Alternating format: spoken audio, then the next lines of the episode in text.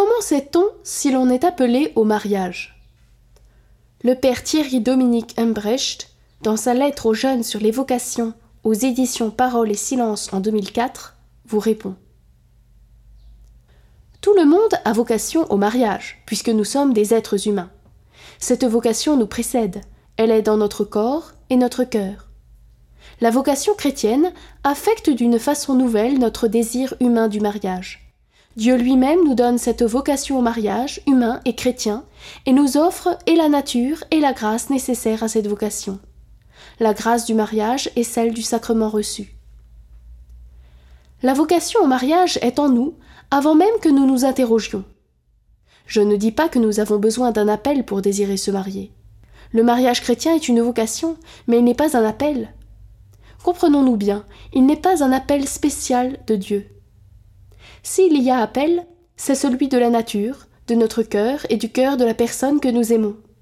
Ce que nous ressentons parfois comme un appel est plutôt une activation des désirs qui sommeillent en nous, et plus encore la transformation de ces désirs en une finalité que désormais nous poursuivons. Le mariage est une vocation universelle. Quand il devient notre mariage, cette vocation, inscrite en tout être humain, devient notre vocation. Notre mariage que nous voulons chrétien devient notre vocation devant Dieu. On reçoit alors une grâce actuelle de Dieu qui nous donne le désir de faire un mariage chrétien, puisque Dieu précède et guide tous nos désirs, cette grâce est l'application de notre vocation à la sainteté, à un état de vie nouveau. Une telle grâce n'est pas ressentie comme un appel de Dieu lui-même, parce qu'il ne faut pas attendre de ressentir la grâce. La foi est cachée, la grâce l'est aussi. Ce qui n'est pas caché en revanche, c'est notre désir de nous marier et d'épouser telle personne et fait de la grâce si nous avons discerné devant Dieu et avec notre intelligence. Dieu fait de notre désir une vocation. Le mariage est une vocation inscrite en tous. Cependant, le Seigneur en appelle certains à se consacrer à lui seul. Il leur demande de renoncer au mariage pour se marier avec lui. Un mariage chasse l'autre sans le remplacer. Le consacré donne à Dieu toute sa personne et renonce de ce fait à cette vocation au mariage qui eût été la sienne.